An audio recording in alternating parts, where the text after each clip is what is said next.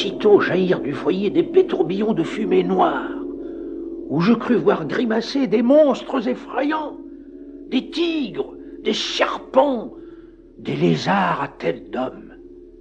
Mais le derviche leva les bras. La fumée se divisa, et dans le mur de la montagne s'ouvrit une immense porte d'or. Je vis des jardins, des vergers, des ruisseaux, un palais de marbre rose. Je me précipitai. Oh Oh Partout des vases, des tonneaux pleins de pièces d'or, oh De perles, de bijoux, de pierres précieuses. J'en perdais le souffle, mais non pas la tête. Le derviche, comme moi, emplissait rapidement ses sacs. Pourquoi, derviche, ne prends-tu que des pierreries Et ne vois-tu pas, mon frère, que ce sont là des pierres très rares? Chacune d'elles vaut une fortune. Je n'avais pas pensé à cela. Je vidai mes sacs déjà gonflés d'or et ne ramassai plus que des pierres vertes, transparentes comme un lac de montagne, des émeraudes de Ceylan. Puis je chargeai mes chameaux.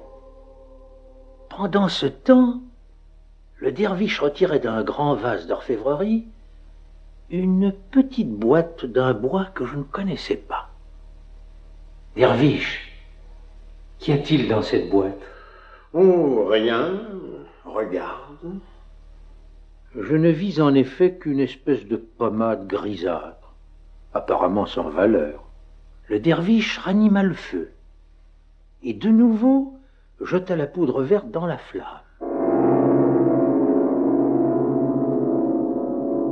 La fumée reparut plus noire, plus épaisse, et me sembla-t-il plus tourbillonnante encore de formes grimaçantes. Puis elle se dissipa, et je revis la montagne lisse, sans la moindre fissure, comme à notre arrivée. Voici tes chameaux, Derviche, et voici les miens. Adieu Adieu, mon frère, la paix soit avec toi. Mais à peine étions-nous séparés que déjà je regrettais tant de trésors perdus pour moi. Je revins donc sur mes pas et rattrapai le derviche. Mon frère Mon frère Que feras-tu de quarante chameaux? Euh, Tu ne sauras jamais les conduire.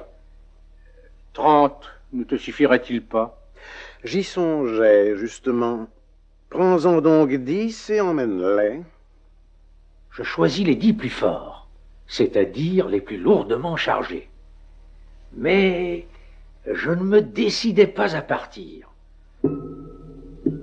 Trente chameaux, mon frère, c'est encore beaucoup trop pour qui n'est pas chamelier. Euh, si tu m'en cédais encore dix, tu aurais beaucoup moins de peine.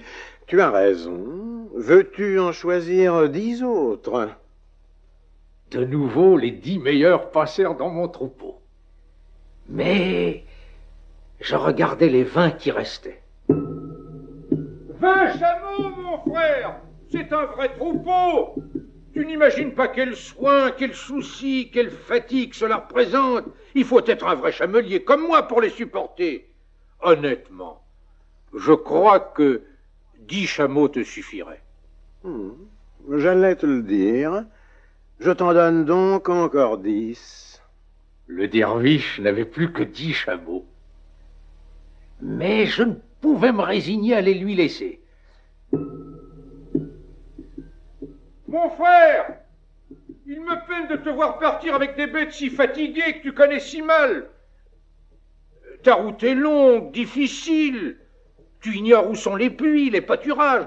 Et que feras-tu si tes chameaux tombent malades? Moi, je suis chamelier. Avec moi, ils ne manqueront de rien.